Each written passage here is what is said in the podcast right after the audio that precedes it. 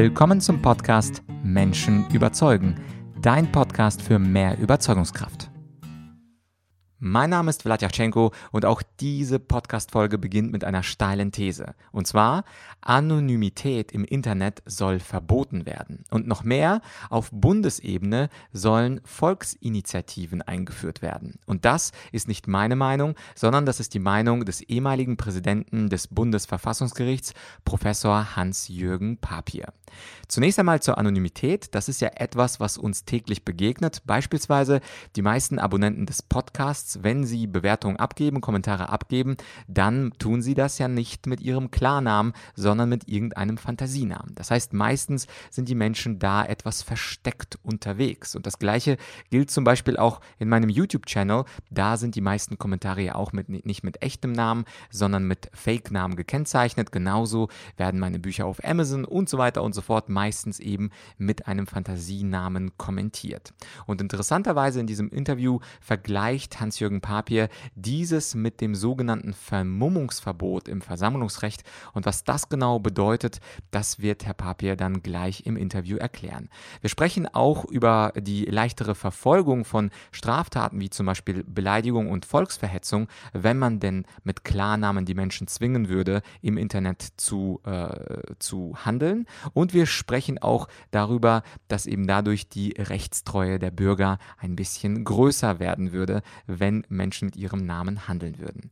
Im zweiten Teil dieses zweiten Teils des Interviews, also im zweiten Teil des zweiten Teils, da geht es um Volksinitiativen. Und zwar spricht sich Herr Papier dafür aus, dass man die Politik dadurch attraktiver machen könnte, wenn man zumindest Menschen die Möglichkeit geben würde, bestimmte Gesetzesideen beim Parlament ähm, einzubringen und warum das Volk aber nicht über Gesetze in der letzten Instanz entscheiden sollte. Also warum keine Volksentscheide, warum aber durchaus Volksinitiativen und warum die Europäische Union in Wirklichkeit demokratischer ist als Deutschland. Häufig wird ja die EU als undemokratisches, bürokratisches Monster beschimpft, aber wenn man sich mal die EU-Verträge durchliest, dann ist es in Wirklichkeit gar nicht so. Ganz zum Schluss sprechen wir noch über die Verfassungswidrigkeit der Berliner Miet Mietpreisbremsen und am Ende stelle ich Herrn Papier die Kanzlerfrage, was würde er als Kanzler eigentlich verändern? Also nochmal, im Interview der ehemalige Präsident des Bundesverfassungsgerichts, es gibt also was zum Zuhören, was zum Lernen und was zum Staunen. Jetzt viel Spaß beim Teil 2 dieses Interviews mit Professor Hans-Jürgen Papier. Es gibt ja viele Leute, die sagen, es ist wichtig, sich verstecken zu können hinter einem Pseudonym und dann kommentieren. Und viele Kommentare sind leider auch etwas, ich sag mal, beleidigend oder nicht sehr sachlich ähm, sehr viele Ad hominems, persönliche Attacken. Gleichzeitig aber ähm, sagen Sie im Buch, äh, kann, und da zitiere ich Sie, ähm, es darf verlangt werden von ähm, der Verfassung wegen, äh, dass ähm, jemand äh, sich äh, zu seiner Meinung bekennt, aber nicht es ohne die Namensnennung zu tun. Also Sie würden Artikel 5 Meinungsfreiheit wirklich dann so definieren, wie ich Sie verstanden habe, dass man zwar die Meinungsfreiheit hat, aber bitte nicht ohne den eigenen Namen zu nennen. Habe ich Sie da richtig verstanden? Also ich persönlich, äh, ich weiß nicht, ob wir äh, jetzt ähm, äh, übereinstimmen. Ähm, ich habe ja in meinem Buch und auch schon anderswo immer darauf hingewiesen, dass zur Meinungsfreiheit des, im Sinne des Grundgesetzes nicht das Recht gehört, diese Meinung auch anonym nicht, oder unter einem Pseudonym zu vertreten. Meinungsfreiheit bedeutet das Recht eines jeden, ähm, seine Meinung zu äußern und sich dazu eben auch zu bekennen. Ähm, ein anderes Beispiel für eine Kommunikationsfreiheit ist die Versammlungsfreiheit, die Demonstrationsfreiheit, über die wir gerade vorhin gesprochen haben. Ähm, hier ist ganz eindeutig, dass ähm, der Gesetzgeber ein Vermummungsverbot verhängen kann, was er auch getan hat. Nicht? Weil man sagt, äh, Versammlungsfreiheit bedeutet eben Freiheit, sich äh, zu bekennen, ähm, durch Teilnahme an einer Demonstration, sich zu einem bestimmten Thema, eben zu einer bestimmten Leitidee zu bekennen, zu dem Motto der Versammlung. Ähm, auf der anderen Seite aber auch dafür öffentlich einzustehen. Nicht? Und dann natürlich auch mit der verfassungsrechtlichen Gewährleistung, dass man dafür nicht belangt wird. Nicht? Von staatlicher Seite. Ne? Also, äh, ich sage gerade, ähm, ich hielte äh, es für verfassungsrechtlich zulässig, wenn der Gesetzgeber sich entschlösse, eine sogenannte Klarnamenspflicht einzuführen. Ne? Und wären Sie dann persönlich dafür, ähm, weil so wie ich Sie verstanden habe im Buch, Sie formulieren das vorsichtig, mhm. aber so wie so der Geist Ihrer Worte interpretiere ich so, dass Sie eher dafür wären, das auch einzuführen. Ja, ja, ja, ja. Ich glaube, wir brauchen, das ist ja heute anerkannt, wir brauchen irgendwelche Regeln, die ähm, dafür sorgen, dass dieser öffentliche Diskurs äh, im Internet äh, wieder ja, etwas mehr äh, Selbstverantwortung, ja, Selbstverantwortung ja. und auch Rechtstreue, ja, Rechtstreue äh, zeigt. Ähm, und diese Neigung zur, zum Rechtsbruch auch, nicht, wenn Sie im Internet andere Menschen beleidigen, verleumden oder gar ähm, Volksverhetzung im Sinne des Paragraphen 130 Strafgesetzbuch begehen, nicht, was ja auch häufig der Fall ist, mhm. indem sie also äh, äh, rassistisch, äh, religiös äh, bedingte oder motivierte Hetze betreiben, mhm. ähm, dann ist das Volksverhetzung strafbar an sich. Ähm, also es wäre sicherlich nicht der Königsweg, nicht? aber eine Möglichkeit, wie ich meine, äh, in den öffentlichen Diskurs im Internet wieder mehr Disziplin, mehr Selbstverantwortung, aber eben auch mehr Rechtstreue ähm, durchzusetzen, wenn die äh, Teilnehmer an diesen, ähm, diesen Kommunikationsprozess äh, sich offen bekennen müssen, nicht? sich authentifizieren müssen. Nicht? Ja? ja? Und Ihr Untertitel lautet ja, wie der Rechtsstaat ausgehöhlt wird. Und so das kleine Zwischenfazit bisher, darf man dann sagen, dass der Rechtsstaat sowohl von der Bundesregierung, von der Politik, als auch von den Bürgern, also Stichwort äh, Beleidigungen anonym bei YouTube, in YouTube-Kommentaren, das ist quasi von beiden Seiten leider, also es ist ein trauriges Zwischenfazit, aber von beiden Seiten, also Gesellschaft und Staat, ein wenig missachtet oder vielleicht auch ein wenig, sondern ähm, klar missachtet wird. Vielfach, ja, das würde ich sagen. Nicht? Also ich, ich appelliere für mehr Rechtstreue, äh, sowohl auf Seiten der Politik wie auch auf Seiten der Bürgerinnen und Bürger. Oder etwas allgemeiner formuliert, der Rechtsstaat, die rechtsstaatliche Demokratie braucht Tugenden, und zwar Tugenden sowohl auf Seiten der Regierenden wie auch auf Seiten der Regierten. Und das bringt mich äh, gleich auch zum dritten, letzten Komplex. Das ist äh, Stichwort äh, Demokratie. Also das ist ja diese, wir leben ja in einem demokratischen Rechtsstaat. Und da spielen diese zwei Grundprinzipien eine Rolle. Also Rechtsstaat zum einen und Demokratie zum anderen. Und interessant fand ich, auf einigen Seiten schlagen sie vor, eine Idee der Volksinitiative möglicherweise einzuführen als Gedanke. Ich weiß noch aus meinem Politikstudium der Unterschied zwischen Volksentscheid, wo also das Volk selber entscheidet, und der Volksinitiative Initiative, wo quasi ein Initiativrecht da ist, wo die Bürger sagen, wir wollen beispielsweise X geklärt haben und am Ende aber dennoch das Parlament entscheidet. Diese Idee äh, fand ich sehr interessant äh, in Ihrem Buch. Äh, würden Sie tatsächlich so eine Volksinitiative befürworten, wenn sie im Grundgesetz eingeführt wird? Ich würde das durchaus ähm, als ähm, eine Möglichkeit erachten, um die äh, Demokratie oder den demokratischen Rechtsstaat in den Augen der Öffentlichkeit wieder etwas ja, attraktiver zu machen. Denn wir müssen ja schon sehen, dass die äh, repräsentative Demokratie, äh, das Prinzip der, der indirekten Demokratie, also der Wähler nur beim Wahlentscheid gewissermaßen gefragt wird, seine Souveränität ausüben kann nur ausschließlich über alle, über alle vier oder beziehungsweise fünf Jahre stattfindenden Wahlakte. Ähm, dass ähm, diese, diese Idee ist ja in Misskredit geraten, nicht? oder jedenfalls äh, doch zu einem erheblichen Teil in Misskredit geraten in der Bevölkerung, dass man sagt, hier werden wir im Grunde abgehängt, unsere Sorgen, nicht unsere unsere äh, ja, Bestrebungen, unsere Ziele, unsere Erwartungen werden gar nicht aufgegriffen.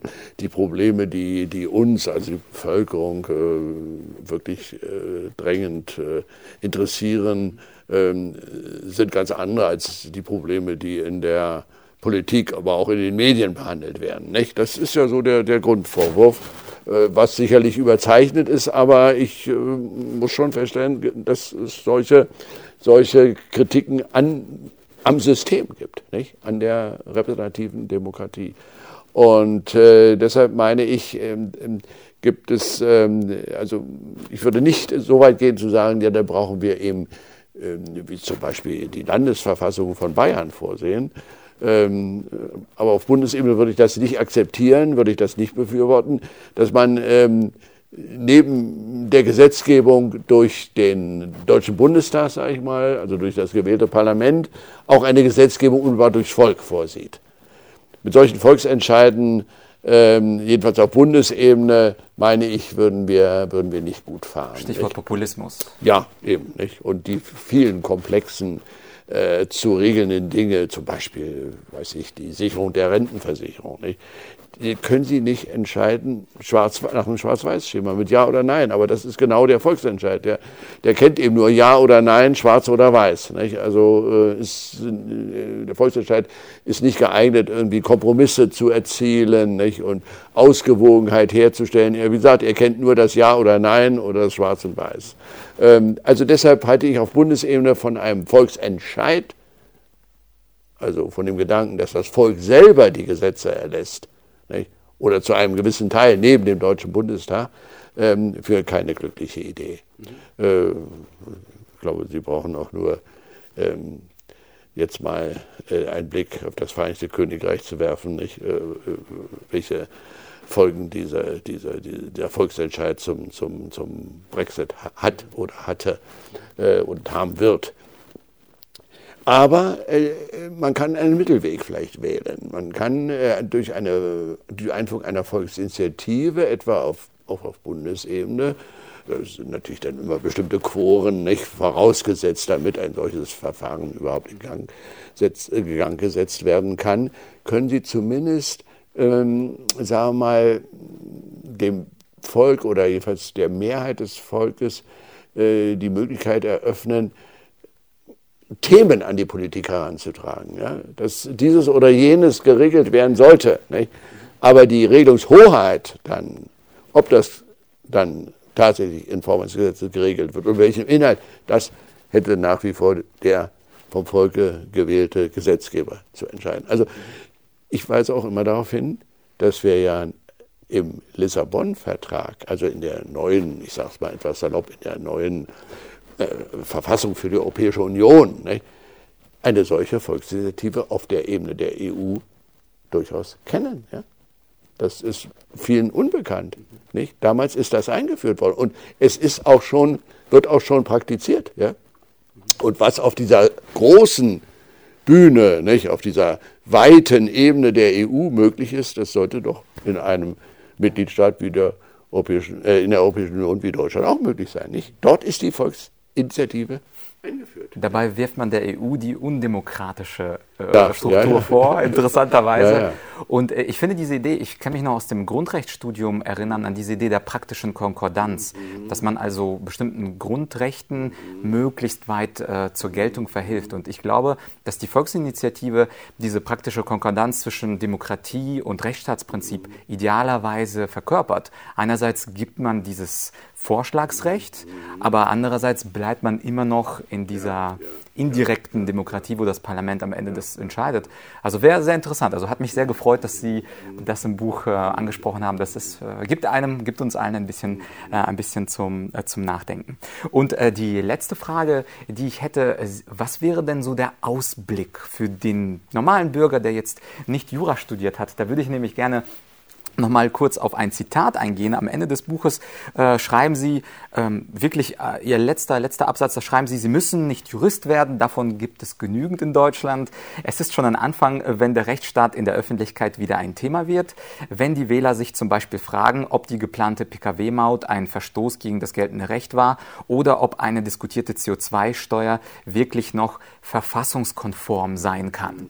Und da habe ich mir wirklich über, überlegt, ich hätte irgendwie BWL studiert oder ich wäre von der Ausbildung Ingenieur.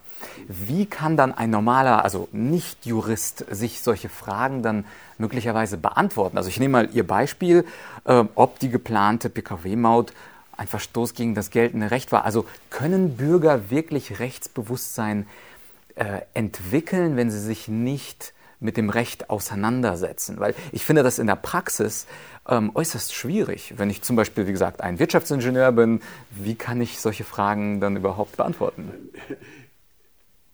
Der Bürger oder die Bürgerin soll und kann das natürlich nicht beantworten, aber sie kann, oder sagen wir mal, die, die, die Öffentlichkeit allgemein, also die Summe der Bürgerinnen und Bürger können immerhin ein, ein, ein, ein, ein Rechtsbewusstsein entwickeln, der Gestalt, dass sie, dass sie ähm, eine Klärung, eine Vorabklärung, eine Befassung seitens der Politik erwarten und verlangen. Ja. Nicht? Mich hat zum Beispiel immer in letzter Zeit äh, gestört, dass ähm, als es um die Frage ging, ob der Solidaritätszuschlag nun äh, weiter erhoben werden soll, in welchem Umfang er erhoben werden soll, äh, die Politik, aber auch die Medien, nicht? im Grunde einfach nur diskutierten, ja, braucht der Bund das Geld überhaupt? Nicht? Ähm, hat er nicht ohnehin viel zu viel Einnahmen? Nicht? Äh, schwimmt er im Geld oder kann er eben darauf nicht verzichten? Ähm, sollten wir aber immerhin die sogenannten Reichen wenigstens weiterhin belasten, Solidaritätszuschlag, ja, äh, ist es denen zumutbar, nicht? Brauchen wir so, so, eine Art Reichensteuer, nicht? und ist dieser Solidaritätszuschlag dafür geeignet? Ähm, das wurde diskutiert, auch in den Medien. Und die eigentlich sich drängende, aufdrängende Rechtsfrage nicht, äh, wurde eben jedenfalls lange Zeit und in weiten Teilen der Politik einfach ignoriert. Und ich habe auch in, in, in, den Medien, in den, in den, klassischen Medien, also auch in den Zeitungen, vielfach nichts darüber gelesen. Nicht? Und Sie meinen mit der drängenden Frage, ist er überhaupt rechtlich zulässig? Ja, ja, ja, dass man das wirklich, ja. oder nehmen Sie ein ganz aktuelles Beispiel, Berlin, der Landesgesetzgeber Berlin hat einen ein Mietenstopp eingeführt. Ähm, ein äh, Einfrieren der Mieten auf fünf Jahre mit Mietobergrenzen und Mietabsenkungen. Ähm, da wird äh, in der Politik äh, vielfach eben nur diskutiert, ob das äh, nun wirklich, also den, weiß ich, die, die, Probleme löst, nicht, ob es nicht sinnvoller wäre, lieber äh, mehr äh, Wohnungsbau zu betreiben, nicht, oder ob man äh, vielleicht lieber staatliche äh, Wohngelder dann nicht einführt in stärkerem Maße, nicht, um die sozial schwächeren Schichten also ähm, angemessen mit Wohnraum zu versorgen. Äh, aber die, die Frage, kann ein Bundesland bestehendes Bundesrecht, und wir haben im Bundesrecht, im bürgerlichen Gesetzbuch haben wir ein soziales Mietpreisrecht, das übrigens jetzt ja gerade wieder noch verschärft worden ist auf Bundesebene, kann es sein, dass einzelne Länder einfach da mit ihrer Landesgesetzgebung erklären, nö, das, das gilt jetzt fünf Jahre nicht, nicht? Das gilt jetzt Landesrecht. Nicht? Das ist meines Erachtens so eklatante äh, Außerachtlassung von Rechtsbewusstsein. Ja? Da fehlt die rechtliche Orientierung der Politik und die, die Öffentlichkeit fordert das offenbar auch, auch, auch nicht ein. Nicht? Denn äh, die Mehrheit der Befragten äh, ist eindeutig für einen in Berlin, für einen solchen Mietenstopp. Nicht? Weil im Grunde, da fehlt meines Erachtens die rechtliche, verfassungsrechtliche Orientierung. Nicht? Also wenn ich das zusammenfassen darf, Sie kritisieren also, dass die Menschen sich nur über die Zweckmäßigkeit Gedanken Vielfach, machen, ja. aber Und fast die, nie über die Rechtsmäßigkeit. Leider eben auch die Medien, nicht? Die, ja. die, äh, diese doch die öffentliche Diskussion doch noch weitgehend bestimmen, nicht? Machen wir uns nichts vor, nicht? Äh, da wird das auch zum Teil nicht hinreichend, es gibt Ausnahmen, nicht, aber nicht hinreichend äh, problematisiert. Nicht? Und dann wundert man sich, dann, wenn dann plötzlich, ich sage mal jetzt etwas, drücke mich salopp aus, plötzlich dann ein Gericht entscheidet. Nicht? Nehmen Sie auch zum Beispiel die, den Dieselskandal. Nicht? Da ist äh, jahrelang äh, hat man äh, es hingenommen, äh, praktisch ein Jahrzehnt, dass die, ähm, dass die äh, vom europäischen Recht zwingend vorgeschriebenen Grenzwerte in Deutschland überschritten werden. Und jetzt wundert man sich, wenn Verwaltungsgerichte partielle Fahrverbote verhängen. Nicht? Und dann kommt halt von Seiten der Politik auch noch wiederum vielfach der Hinweis an diese Entscheidung, gerichtliche Entscheidung werden wir uns sowieso nicht halten. Nicht? Ja, das kommt nun noch hinzu. Also eine, da sage ich, verliert die Politik, aber auch die Öffentlichkeit die verfassungsrechtliche und allgemeinrechtliche Orientierung. Nicht? Und das ist für einen Rechtsstaat auf Dauer eigentlich nicht tragbar. Ne? Deswegen auch Ihre Warnung. Ja. Das, das fand ich sehr gut. Ganz am Ende der Interviews stelle ich äh, manchmal meine Kanzlerfrage. Und die Kanzlerfrage ist, angenommen, Sie wären Kanzler für, ich sag mal, zehn Minuten, halbe Stunde, das ist gar nicht so wichtig. Und Sie könnten in dieser Zeit eine Reform umsetzen. Was würden Sie mit diesem Zauberstab und diesem Gedankenexperiment, was würden Sie gerne in Deutschland verändern? Ein neues Gesetz, eine neue Verordnung, was wäre das aus Ihrer Sicht? Also ich würde auch aus psychologischen Gründen, wenn Sie so wollen, und vielleicht auch eine symbolische, um eine gewisse symbolische Wirkung zu erzielen, würde ich anregen, ich könnte es ja als Kanzler nicht alleine, nicht, sondern nur über die Gesetzgebung, ähm, würde ich zumindest anregen, darüber nachzudenken, unser Grundgesetz insoweit zu modernisieren, anzupassen, als ich äh, in dieser grundlegenden Vorschrift des Artikel 20, der sich mit unserer Staatsstruktur befasst, mit der, dem Rechtsstaat, Demokratie, Sozialstaat, Bundesstaat, also wo die, wirklich die Fundamentalaussagen zu unserer Fassungsordnung stecken im Artikel 20, würde ich aufnehmen den Gesichtspunkt der Befriedigung oder der Befriedung also die, die, Verpflichtung aller staatlichen Organe auf die Nachhaltigkeit, auf die Generationengerechtigkeit, dass, sie, dass die, die Politik verpflichtet wird, sei es Gesetzgebung, Verwaltung oder Rechtsprechung, verpflichtet wird auf die dauerhafte Befriedung, Befriedigung der Gemeinwohlinteressen. Sie können es auch salopper Nachhaltigkeit ausdrücken. Das ist ein, etwas, was über Jahrzehnte in Deutschland zu kurz gekommen ist. Nicht? Die Politik in der Demokratie neigt sie natürlich dazu, immer nur auf, auf die Wahlperiode zu schauen. Nicht? Also einen Ausgleich äh, der Belange zu suchen, nur innerhalb der gegenwärtigen Wahlbevölkerung. Nicht? Das ist kein Vorwurf, das ist, ist, einfach wahrscheinlich systembedingt, dass man immer auf die nächsten Wahlen schaut. Nicht? Und ähm, danach seine politischen äh, Entscheidungen äh, ausrichtet.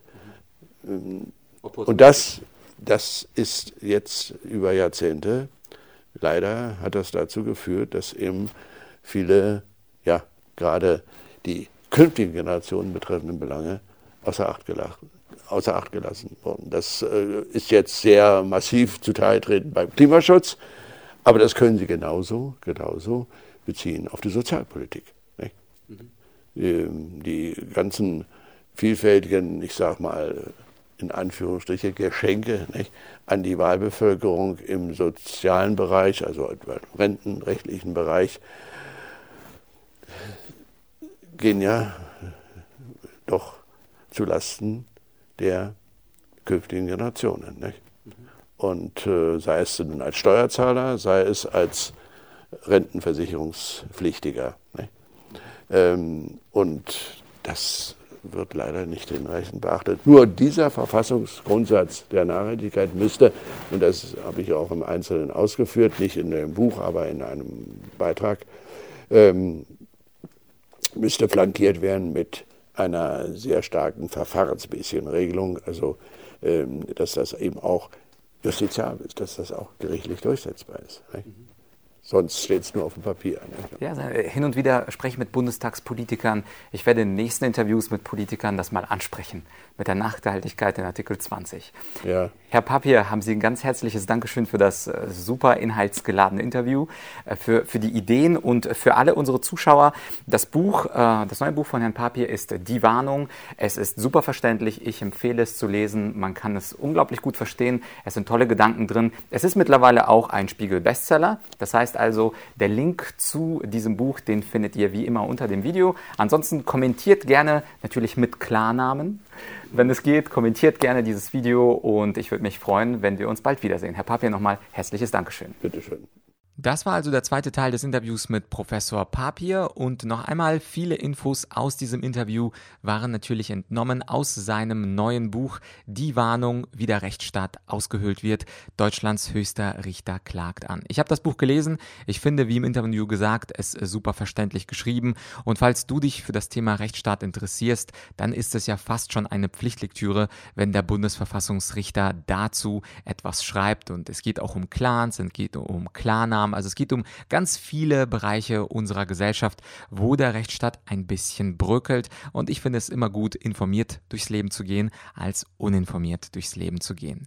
Falls sich dir dieses Interview gefallen hat, dann würde ich mich natürlich freuen, wenn du das teilst, damit möglichst viele Menschen erfahren, dass es um den Rechtsstaat nicht ganz so gut steht, aber dass wir als Bürger natürlich auch etwas dagegen tun können. Insofern teile diese Podcast-Folge bei LinkedIn, bei Xing, in deiner WhatsApp-Gruppe, per E-Mail E-Mail, wo du auch im, immer unterwegs bist. Damit streuen wir das Wissen und damit tust du mir natürlich einen Gefallen. Der Podcast kommt mehr in die Sichtbarkeit und dadurch kann ich weitere tolle Gäste überzeugen, hier im Podcast mitzumachen. Mich würde euch auch sehr freuen, wenn du eine Bewertung abgibst, eine Bewertung für das Ego des Podcasters. Also äh, konkret gesprochen, es geht hier ja um tatsächlich mein eigenes Ego. Ich freue mich immer über so eine schöne 5-Sterne-Bewertung, ein, zwei Sätze, warum dir der Podcast gefällt, warum du ihn abonniert abonniert hast. Das wäre schön. Falls du eine Bewertung schon abgegeben hast, größten Dank. Ich freue mich immer. Ich verfolge die einmal in der Woche, gehe ich da rein und lese mir die neuesten Bewertungen durch. Es ist Balsam für die Seele. Das heißt, wenn du mir was Gutes tun kannst, teile die Folge und schreibe eine kurze Bewertung. Und wenn du nicht weißt, wie es geht, die Anleitung findest du bei bewerte.argumentorik.com. An dieser Stelle war es das also mit dem Interview, mit den beiden Teilen mit dem ehemaligen Bundesverfassungsrichter. Beim nächsten Mal, also Ende der Woche, da gibt es mal wieder eine Solo-Folge nur mit mir. Und wenn du irgendwelche Gästevorschläge hast, wenn du die Idee hast, da ja, Vlad sollte man den X oder die Y interviewen, dann schreibe mir gerne an podcast.argumentorik.com und vielleicht hast du auch nicht unbedingt einen Gästevorschlag, sondern einen Themenvorschlag. Ich habe ja mittlerweile knapp 150 Folgen und ich nehme immer wieder Themenvorschläge oder zumindest Themenfitzel auf aus den Vorschlägen, die mir zugesendet werden. Also wenn du was Spannendes hast im Bereich Rhetorik, Argumentation, Präsentation, Verhandeln, Verkauf, also alles, was mit Business-Kommunikation zu tun hat, dann schreib mir an podcast.argumentorik.com und wir hören uns hoffentlich bald wieder. Abonniere den Podcast. Für heute war es das. Ich wünsche dir auf jeden Fall noch eine erfolgreiche Woche. Bis bald, dein Vlad.